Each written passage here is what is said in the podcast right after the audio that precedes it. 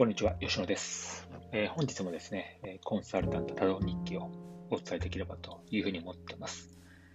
で今日はですね、ちょっと雑談というよりもですね、えー少しだけ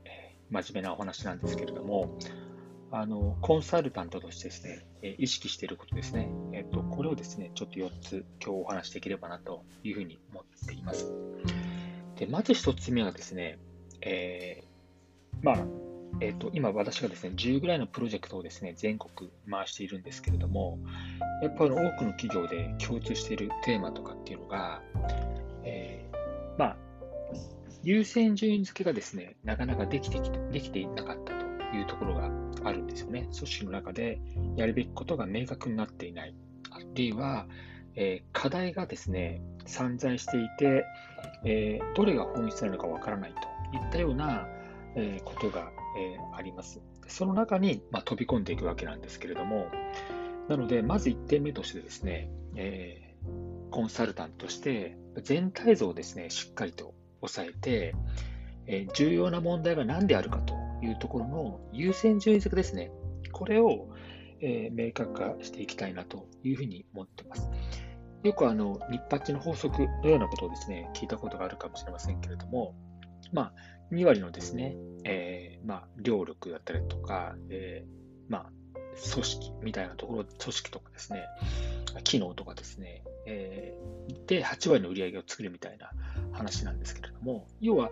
何をやれば一番インパクトがあるかというところですね、あれもこれもでもなくですね、それを絞り込むというところが重要かなというふうに思ってまして、これをですね、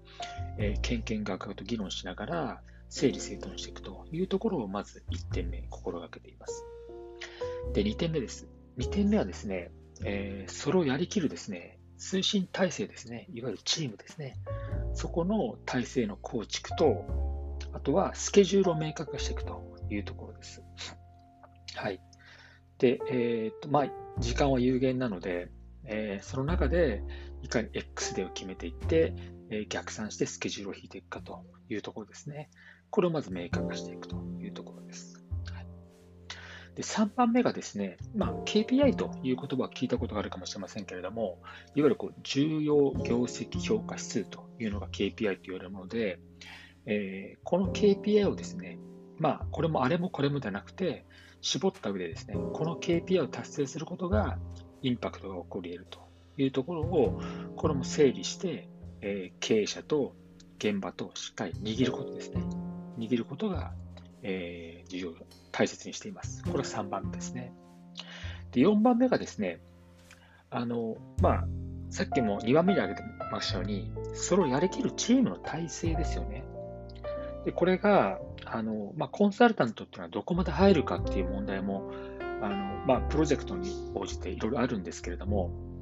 えー基本的にはですね、やっぱり、えー現場がですね、自分ごととして、えー回していけるというところの、えー伴走だったりとかですね、背中を押してあげるようなことをですね、あの、大切にしています。この4つですね。で、特に4番目に関しましては、えーまあ、私のはですね、まあ、ずっと事業会社の責任者としてやってきてましたので、えーそこの強みとしていることがあるんですけれども、いわゆるこう、パワーポイントとか、理屈で分かっていてもですね、なかなか人とかっていうのは動かない、えーものがあります。なので、これをいかにですね、えー腹に落として、動かして、成果を出していくかというところを、やっぱりその、えーまあ、事業部長とですね、の伴走しながらですね、まあ、現場を動かしていくというところをやらせてもらっています。でそのためにですね、やはり組織をですね、えー変えたり、あるいは会議体を変えたりですね、えーそのための指導作りを変えたりといったことを、えー実践しているというところです。はい。で、これがですね、やっぱりあの、なんかこう、プロ DX とかですね、最近言われる言葉がありますよね。デジタルトランスフォーメーションとかってあるんですけど、やっぱりそのシステムを導入するだけだとですね、やっぱ組織とかってなかなか変わっていかないんですよね。はい。なので、この4つを理解した上で、やるべきこと、うん、DX のために何々のツールを導入するとかですね、そういうところのですね、やっぱりその順番を間違えないようにしないといけないかなと思っております。はい。本日はですね、えー、コンサルが入る、まあ、私の役割ですね、その4つをお伝えいたしました。はい。